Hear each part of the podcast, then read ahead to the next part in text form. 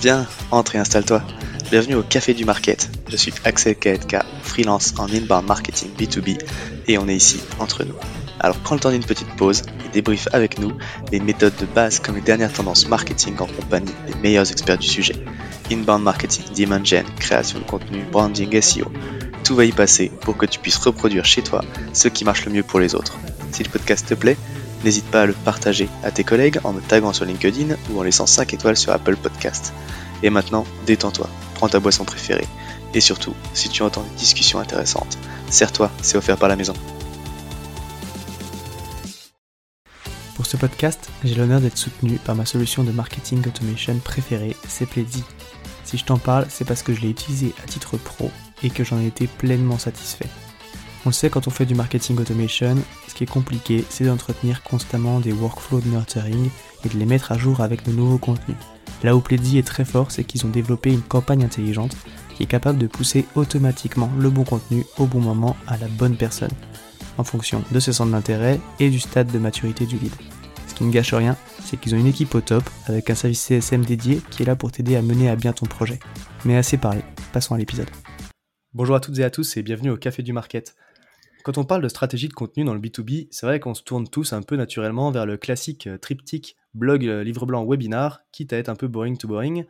Mais c'est pas parce qu'on est dans le B2B qu'on est obligé de se contenter de ça. Il y a des boîtes qui lancent des formats un peu plus innovants, qui donnent des résultats très intéressants, et c'est ce dont on va parler aujourd'hui, puisque je suis avec Grégoire Thomas, qui est VP Marketing chez Doctrine, et qui a lancé une web série qui a fait plusieurs millions de vues. Bonjour Grégoire. Bonjour Axel, merci pour l'invitation. Eh ben écoute, merci à toi d'être venu. Euh, je suis ravi de parler de, ce sujet-là avec toi. Je t'avais entendu à l'époque déjà chez, chez Growth Makers et euh, c'est vrai que du coup j'aimais bien ce que vous faites et donc je suis content d'avoir euh, cette opportunité de faire un sujet ensemble. Ah bah, avec plaisir. C'est, ah, c'est toi, du coup, la personne qui a écouté euh, Grossmaker Ouais, c'est ça, la personne qui a écouté Grossmaker, euh, ton épisode en tout cas, c'est, c'est donc moi. je, pensais, je, pensais, je pensais qu'il y avec ma mère. ah bah voilà, écoute, et si les, si les auditeurs pardon, veulent aller te réécouter, l'épisode était très intéressant à l'époque et je suis sûr qu'il est encore disponible. Euh, bah du coup, est-ce que tu peux te présenter un petit peu pour le reste de l'audience, s'il te plaît? Ouais, bien sûr. Bah, on va commencer par le plus simple. Hein. Je m'appelle Grégoire, j'ai 35 ans. Euh, ça fait 10 ans que je traîne mes guêtres dans le merveilleux monde du SaaS B2B. Et donc, mon domaine, c'est, euh, le marketing. Euh, en ce moment, je suis euh, VP Marketing et Ops chez Doctrine. alors, pour ceux qui connaissent pas Doctrine, c'est une plateforme d'intelligence juridique. en cinq ans, puisque ça fait cinq ans qu'on existe, on est devenu la référence pour les avocats et les juristes pour accéder à l'information juridique qui les aide à construire des stratégies plus solides. Bah, du coup, on va, euh, avant de rentrer doucement dans le, vif du sujet, euh, le spectre du marketing, ça peut varier un petit peu d'une boîte à l'autre. Du coup, chez Doctrine, euh, bah, c'est quoi le rôle du marketing? C'est une bonne question. Le, si je devais le, résumer genre en format tweet, je dirais que c'est vraiment faciliter la vie des sales. Mmh. Si les sales arrivent à vendre, c'est qu'a priori, à un moment, on a bien fait le job. et plus concrètement, chez Doctrine, le marketing, ça va d'abord recourir tous les sujets euh, brand, communication, product marketing, euh, grosse et ops. Euh, et euh, c'est pas pas tellement une particularité de Doctrine, mais en tout cas ce, sur quoi on essaye nous de nous concentrer, c'est en gros tu vas avoir deux piliers. Tu vas avoir tout ce qui va être création de demande et tout ce qui va être captation de demande. et créer la demande, ça tu peux le splitter en deux. Ça va être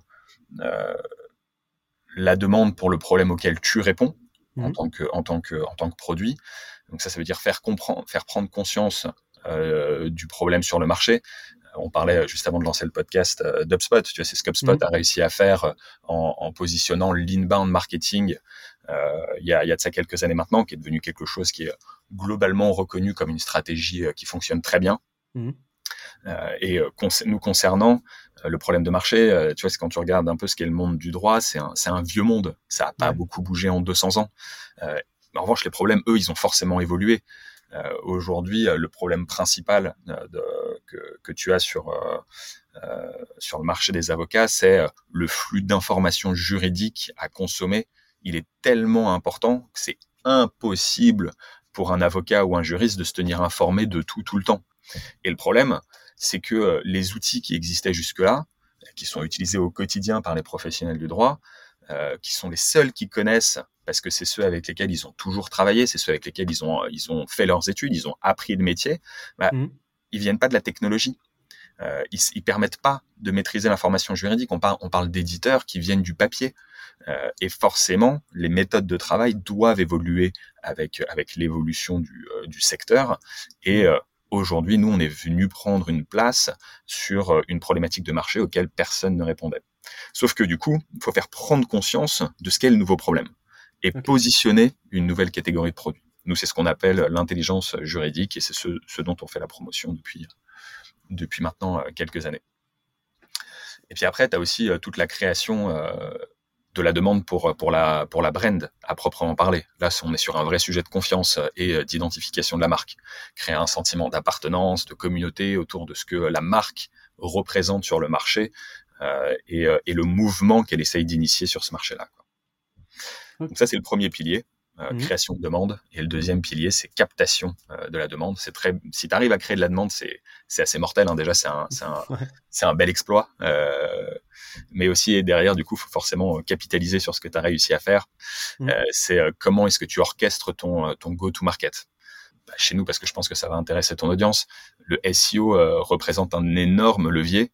On mmh. fait plus plus d'un million de visites mensuelles mais sur des recherches qui sont très très long tail euh, des, sur du contenu juridique qu'en plus on, on, ne, on ne crée pas, puisque encore une fois, nous on va aller capitaliser sur euh, l'open data. Donc c'est tous les contenus qui sont créés tous les jours par euh, le Sénat, l'Assemblée nationale, mmh. toutes les juridictions de France, tous les tribunaux de France. Ils créent du contenu, nous on l'a et nous on l'indexe, et c'est ce contenu-là que les avocats et juristes viennent chercher. Ok. voilà, et puis là-dedans, tu as toujours un mix inbound, outbound pour faire en sorte que les sales euh, fassent leurs objectifs. C'est Et un peu le de travail, grand, Voilà, le grand défi de toute équipe marketing dans le B2B. c'est ça, c'est clair. du coup, alors j'en parlais un petit peu euh, en intro pour, euh, pour rentrer euh, maintenant vraiment dans, dans, le cœur de, du, du, sujet d'aujourd'hui. vous avez, parmi tout ce que vous faites, du coup, pour faire connaître Doctrine, vous avez lancé récemment une web série dont les deux premières saisons cumulent plus de 4 millions de vues, si je dis pas de bêtises. Comment, comment est né ce projet?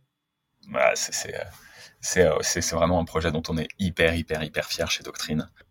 Parce que euh, parce qu'en fait, on s'attendait pas à un tel succès. On est euh, là et là sur la sur la genèse du projet, on est typiquement sur un sur un gros sujet de confiance. Euh, quand tu lances une marque, un produit, la confiance est tout de suite ce qui va faire la différence. Est-ce que en tant que consommateur, je fais confiance à la marque avec laquelle je m'apprête à travailler? Mmh. euh, Là-dedans, tu as la qualité du produit, mais tu as aussi les, les, les, valeurs de la marque personne n'a envie de travailler avec quelqu'un euh, en qui t'as pas confiance. Euh, quand, quand on est arrivé euh, sur le marché, encore une fois, un marché qui n'avait pas beaucoup bougé en 200 ans, qui fonctionnait encore beaucoup avec du papier, on a apporté une vraie révolution, un changement profond de paradigme dans, la façon dont on accède et on consomme l'information. et le changement, bah, tu as des gens qui l'embrassent tout de suite et puis d'autres qui sont un peu plus sceptiques au début. Et c'est vrai qu'on a fait une entrée plutôt remarquée euh, sur euh, sur ce marché. On a avancé vite, on a avancé même très très vite, trop vite euh, pour certains. Et euh, au-delà du travail plutôt habituel que tu peux faire en marketing B2B de preuves sociales, hein, le triptyque dont tu parlais au début, mmh. testimonial, webinar et, et, et blog, bah, on a senti qu'il fallait qu'on fasse beaucoup plus, quelque chose de beaucoup plus ambitieux. On voulait montrer qu'au-delà du produit, la marque doctrine étaient euh, très proches euh, des avocats, qu'on partageait leurs valeurs, leur passion pour le métier. Euh, et donc la genèse de ce projet, bah, c'était simplement de d'essayer de raconter cette histoire, de contacter quelques ténors du barreau pour leur poser des questions toutes simples. Pourquoi tu fais ce métier? C'est quoi, c'est quoi ta vocation? C'est quoi, c'est quoi la passion derrière? Tu vas découvrir un peu les hommes et les femmes qui composent la profession euh, derrière cette robe noire d'avocat euh, qu'on qu connaît tous. Ouais. Et donc euh, on a euh, on a contacté euh, quelques ténors et la réponse a tout de suite été positive. on a fait on a fait une première saison avec cinq épisodes et ça a pris comme un feu de paille. On était les premiers surpris. En, en quelques semaines, on a fait on a fait plus de 400 000 vues. Euh, et donc, euh, bah derrière, euh, on s'est dit, super. Comment est-ce qu'on fait plus maintenant? Ouais, Saison 2. saison 2. Saison 2. Euh, et, euh, si on pourra rentrer dans, dans la, derrière dans, dans, la mécanique de la distribution de ces contenus-là et comment on a réussi à faire 400 000. Mais du coup, euh, saison 2, on s'est dit, OK, allez, on, on, on, rehausse encore un peu plus l'ambition. On, on, est passé de 5 épisodes à 30 épisodes, un par semaine, pendant 6 mois avec à chaque fois des intervenants uniques. Et là, euh, là, on a fait plus de, de 3 millions et demi de vues. Donc rien que sur ces deux, deux saisons, deux formats, euh, en, en l'espace de euh, un an et demi au total, je pense, on a fait, euh, on a fait, on a fait plus de 4 millions de vues. Et ces 4 millions de vues, ils nous ont vraiment permis de, de, de, de positionner la marque Doctrine au-delà du produit Doctrine, de créer ce, ce, ce, cette relation de confiance, cette relation un peu intime que tu peux avoir, euh, que tu peux avoir envie de construire d'un point de vue marketing avec avec ton audience. Ouais. Et euh, je suis, euh, enfin personnellement, euh, très très fier de, de, de ce qu'on de ce qu'on a fait, de ce que l'équipe a fait. C'est c'est c'est un c'est un très très bel achievement collectif. Ouais, c'est clair. Bah, puis, euh, du coup, la saison 2, c'est un beaucoup plus gros projet que, que, la saison 1, mais tu capitalises aussi au final sur la réussite de la saison 1, le fait d'avoir fait venir ses premiers invités et d'avoir cette audience qui te permet du coup d'accélérer. Vous avez peut-être eu encore euh, plus de facilité, on va dire, à aller chercher les intervenants pour la deuxième saison du coup. Ouais, ouais, ouais. Alors ça, c'est un truc, c'était incroyable. À la fin de la, à la fin de la saison 1, euh, on commençait à avoir des, euh, des, des demandes entrantes d'avocats. Ouais disant euh, waouh j'ai vu que vous aviez fait ça euh, bon bah si jamais vous recommencez euh, sachez que je serais très intéressé pour participer à ce format là bah, tu vois le, je veux dire le, le rapport était complètement inversé. Ouais. on avait on avait presque plus de, de, d'intervenants potentiels que, que d'épisodes. C'est chouette hein. C'est un bon problème ça hein. Ouais ouais c'est, c'est le genre de problème bon que t'aimes avoir. Un très très bon signal. Le défi auquel on a fait face c'est au point d'un point de vue vraiment création du contenu, comment est-ce que tu arrives à soutenir la cadence? Faire euh, un épisode par semaine dans lequel tu as un tournage, euh, un montage, de la post-prod et, euh, et, toute la mécanique de distribution sur mmh. six mois, c'est un, travail titanesque. Euh, et chez Doctrine, on est, on est, on est, une, on est une petite équipe marketing. Euh, tu vois, les personnes qui travaillaient euh, en fil rouge sur ce projet-là, euh, c'était pas des personnes, c'était une personne qui l'a porté à bout de bras pendant six mois. Donc, euh, je, peux, rentrer dans le détail de comment on l'a fait, mais, euh, c'était, ça a été un des gros, gros enjeux. C'est comment est-ce que tu arrives à scaler ta création de contenu. Ouais, c'est clair. Bah, puis euh, c'est ce que tu dis, en plus, quand tu as tournage, montage, distribution et tout, c'est vraiment un, gros, un, gros travail. J'allais revenir du coup sur quelque chose que tu as, rapidement évoqué, enfin, en tout cas, tu l'as dit, mais c'est, c'est vrai que quand tu dis web série pour les avocats, instantanément, tu penses pas que ça, forcément que ça va décoller euh, comme ça? Je sais, enfin, peut-être que c'est forcément un faux a priori que j'ai, parce qu'en plus les résultats le démontrent. Mais euh, du coup, c'est quoi les actions que vous avez mis en place pour que euh, bah, la visibilité justement de cette série, elle, décolle auprès de votre audience C'est une très bonne question. bah, en fait, tu l'as dit, je pense que d'abord, quand on a lancé ce format-là, on pensait pas qu'on allait avoir autant de succès. Et je pense que le succès, il vient pas seulement de, de la réaction que les euh, que la profession, que les avocats ont eu en voyant certains de leurs confrères euh, témoigner. Euh, il vient aussi peut-être plus largement de d'un positionnement B2C où tu as des gens qui ont qui ont peut-être mieux compris et perçu ce qu'était le métier d'avocat et du rôle qu'ils jouaient dans notre dans notre société, dans notre démocratie. Et ça, je suis à peu près certain que ça a été un vrai accélérateur de de, succès et de reach. Mais très concrètement, euh, la façon dont on a fait décoller la visibilité, je pense que bon, d'abord le premier truc essentiel, c'est qu'on a trouvé un contenu qui résonnait auprès de notre audience. Euh, et euh, à chaque nouvel épisode qui sortait, on voyait un pic, un pic d'engagement. et ensuite, si tu splits un peu les mécaniques sur l'organique, on a fait on, on, a bien cadencé nos, nos, nos, épisodes. Un par semaine, tu crées de la récurrence, tu crées de l'attente pour l'épisode suivant. Et euh, on s'est même amusé euh, pour la saison 1 à s'inspirer de ce que tu peux voir sur, euh, sur Netflix. Tu sais, où ils ont euh, ce côté où ils, ils, diffusent, enfin, ils mettent en ligne tous les épisodes d'un coup pour, mmh. pour ceux qui ont envie de, de, de binge-watcher. et ensuite, dans la communication et la distribution, nous, on en a euh, on en a fait la, on a fait la promotion de un épisode par semaine. Donc tu as un peu cet effet euh, ciseau entre euh, ceux qui sont intéressés peuvent consommer tous les contenus et se font eux-mêmes le relais en bouche à oreille de, de, de la série. Et nous qui, dans le temps, permettions d'avoir un maximum de visibilité pour chacun des épisodes. D'accord. Ah, donc vous avez tout posté d'un coup et euh, par contre, vous avez cadencé la communication du coup. Exactement. Un mini-site sur lequel il y avait tous les épisodes et un épisode et en distribution, euh, réseaux sociaux et mail, un épisode par semaine. Euh, et ensuite, je pense que une des autres clés de succès, ça a été l'engagement de un l'équipe Doctrine, qui a fait un super job de promotion. je pense qu'on était tous très fiers de voir ce, format sortir et, et donc ils, ils engageaient beaucoup sur les réseaux sociaux avec avec les avec chaque épisode qui sortait, ils le reprenaient eux-mêmes sur euh, sur leur profil. Euh, les avocats intervenants aussi euh, jouaient ce, ce rôle-là. Tu me disais juste avant qu'on commence ce podcast que que quand l'inter quand l'intervenant fait la promotion du contenu, bah, le contenu marche globalement beaucoup mieux. Quoi. Ouais, clairement, c'est quelque chose que j'observe aussi, effectivement. Quand l'invité va reposter depuis son profil, même des fois la boîte de l'invité, bah, tu vois effectivement de toute façon que ça joue sur les audiences. Quoi. Voilà, il n'y a pas de secret. Quoi. Donc, mm. euh, donc on, a, on avait vraiment créé un process qui permettait d'engager au maximum euh, les intervenants euh, et, et l'équipe doctrine. Et, et ensuite, on avait quand même aussi mis en place une boucle de, de paid euh, notamment mmh. sur les réseaux sociaux, où en gros, on essayait de faire des vases communicants entre les audiences des, épisodes successifs. Donc, tu vois, quelqu'un qui avait euh, vu un épisode, on essayait de faire en sorte qu'il ait, d'augmenter les chances qu'il voit, euh, qu'il voit aussi l'épisode 2, l'épisode 3, l'épisode 4 et ainsi de suite. Et en fait, au bout d'un moment, tu commences à, vraiment capitaliser sur les intérêts composés de ce type d'effort. C'est euh, plus t'investis plus longtemps et plus ton rendement est important. Ouais. Donc, donc ça nous a permis de euh, plutôt que de juste voir, tu vois, un pic de vue à la sortie de chaque épisode, euh, de euh, créer dans le temps, de continuer à générer des vues sur l'ensemble des épisodes dans le temps. Ouais.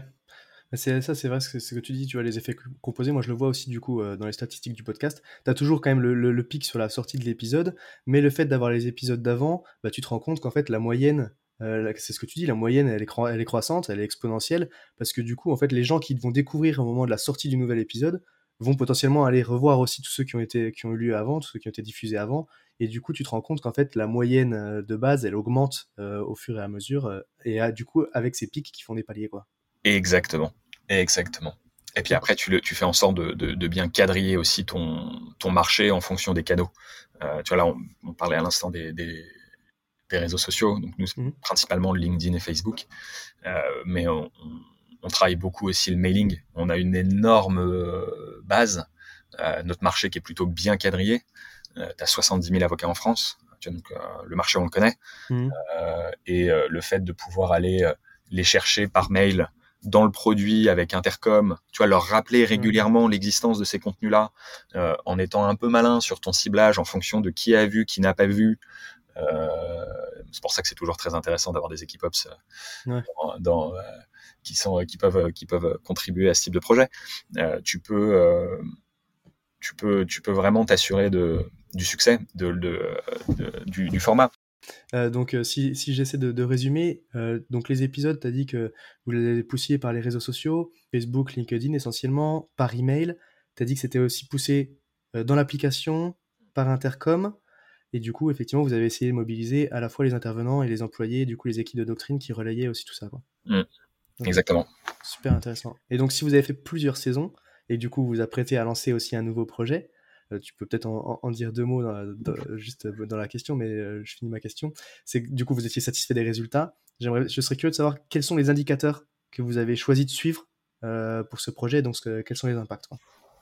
Ouais, très clair. Euh, bah, je commence par répondre à cette question et puis après je te, je te, je te parle du nouveau format qu'on s'apprête à lancer. Carrément. Euh, bah, les indicateurs, ils sont, ils sont assez basiques euh, dans le sens où tu as enfin, des indicateurs très quantitatifs de, de, de reach total, d'engagement au global sur l'ensemble de la série et par épisode pour, pour voir vraiment ce qui, s'il y a, s'il y a des, soit des intervenants, soit des thématiques qui ressortent euh, et qui te permettent d'ailleurs, tu vois, de recréer des épisodes ou des concepts un peu similaires dans le temps. Mmh. Continuer à, capitaliser sur, on parlait des intérêts composés, c'est exactement ça. Euh, donc ça, c'est pour euh, le, quantitatif. d'un point de vue marketing. Après, tu as le qualitatif. je te le disais aussi, on a eu beaucoup de retours du marché qui nous disaient ah j'ai vu cet épisode, c'est mortel, merci de mettre en avant la profession. ah vous avez, il y a un avocat qui m'a dit un jour, ah, vous avez interviewé mon premier boss. j'ai redécouvert avec cet épisode ce qui m'a motivé dès le premier jour pour bosser dans ce métier. Ce mec-là, sa vision du métier, son engagement, son, son exigence, c'est ça qui continue à me driver aujourd'hui. Et on était 20 ans plus tard. Ouais. Donc, tu vois, c'est des signaux faibles, mais qui, qui montrent que, que, que tu as mis le doigt sur quelque chose qui a de la valeur. Mm.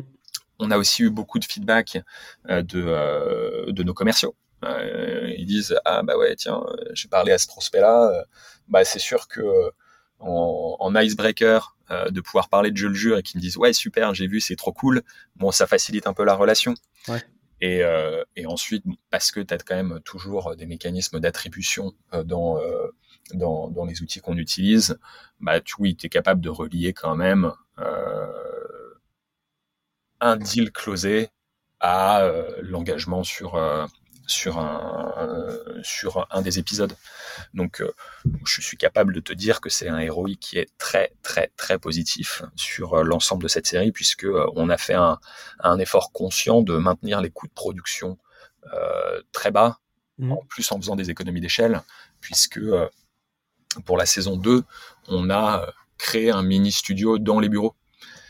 ce qui faisait que, tu vois, on avait, on externalisait euh, la partie euh, montage, mais que pour la partie captation, euh, on était capable de, de, faire largement plus de un tournage par semaine et donc de, de, de, tenir la cadence.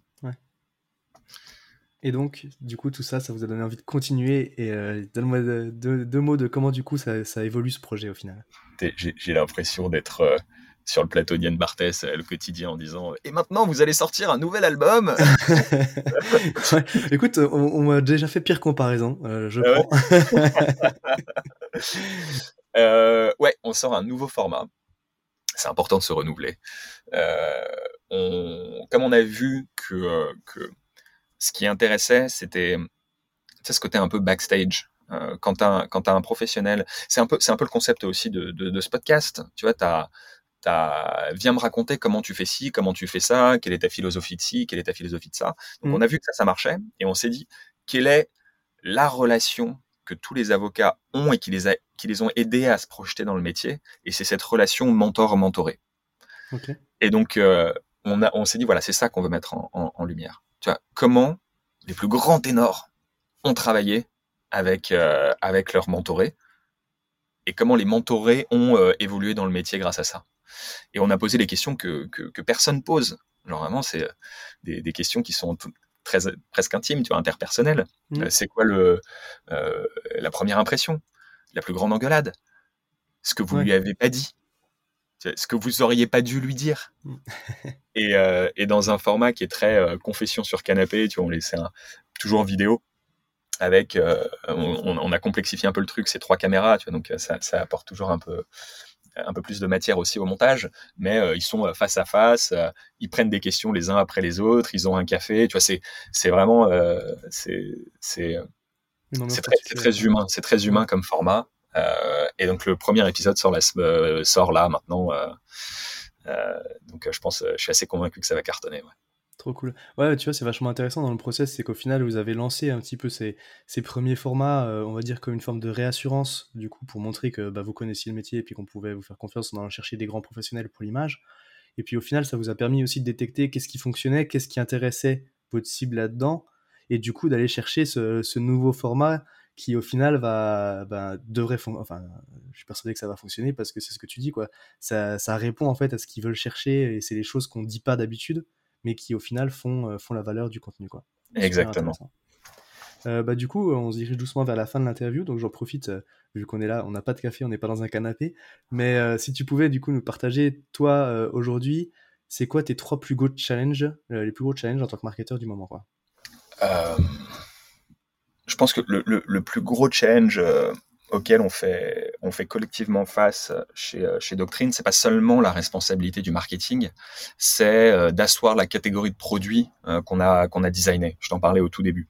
Mmh. Euh, que, que cette catégorie de produits, elle devienne le nouveau référentiel du marché. Et on voit qu'on avance dans la bonne direction parce que les avocats et les juristes s'approprient de plus en plus nos éléments de langage et notre positionnement. Le deuxième challenge, c'est euh, je dirais que c'est adresser la complexité croissante de notre go-to-market. Parce qu'on a une grosse équipe commerciale, on a un marché qui est bien défini, euh, mais qui est assez hétérogène aussi en termes de, de domaine de spécialité. Tu as des avocats qui font du droit du, du, du travail, tu en as qui font euh, du droit fiscal, tu en mm. as qui sont spécialisés en fusion-acquisition. et le produit s'enrichit toujours de nouvelles fonctionnalités, mais ce qui va être game changer pour un utilisateur A, ne le sera pas forcément pour un utilisateur B. Mmh. Donc, il euh, euh, faut, qu'on arrive aussi à comprendre les usages de nos utilisateurs euh, en fonction de ce que sont leurs besoins et les amener doucement vers une prise en main plus complète de la solution. Donc là, on est vraiment dans, dans, dans cette zone un peu floue entre la science mmh. et l'art. Quoi.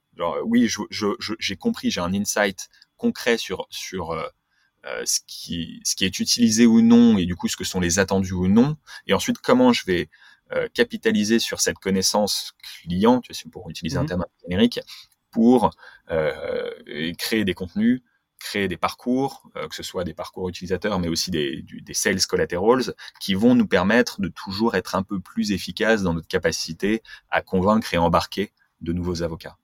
Donc euh, on est bon hein, parce que euh, Doctrine, c'est en moyenne 5 nouveaux clients par jour, donc ça va très vite.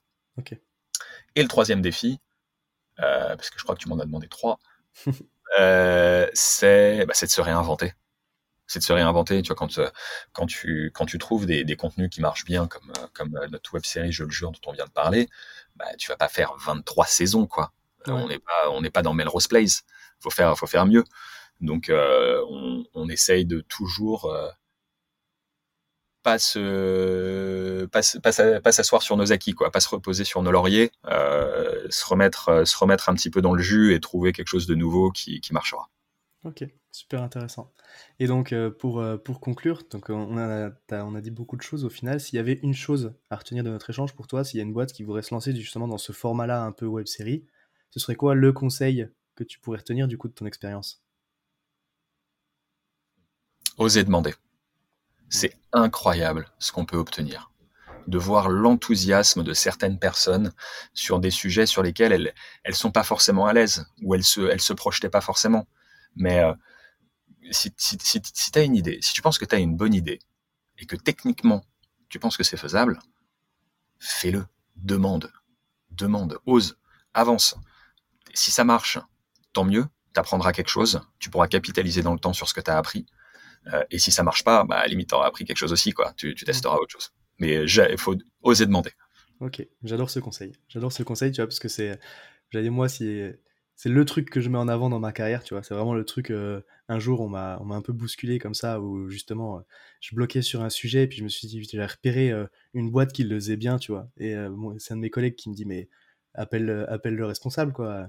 Demande-lui. Puis ouais, tu sais, t'es toujours un peu, un peu en retrait, un peu flippé, quoi. Et puis, mais s'il dit non, bah, s'il dit non, il dit non, quoi. Mais c'est ça. Ouais, c'est quoi. C'est quoi, quoi, le pire s'il dit non? C'est ça. Et, et ça, franchement, ça a changé ma carrière parce que derrière, tu vois, moi, j'ai, enfin, justement, j'ai commencé à réseauter, je discutais de plus en plus avec des responsables marketing. Et puis, je vois bien que le podcast aussi, au final, ça, il suffit d'aller solliciter les gens.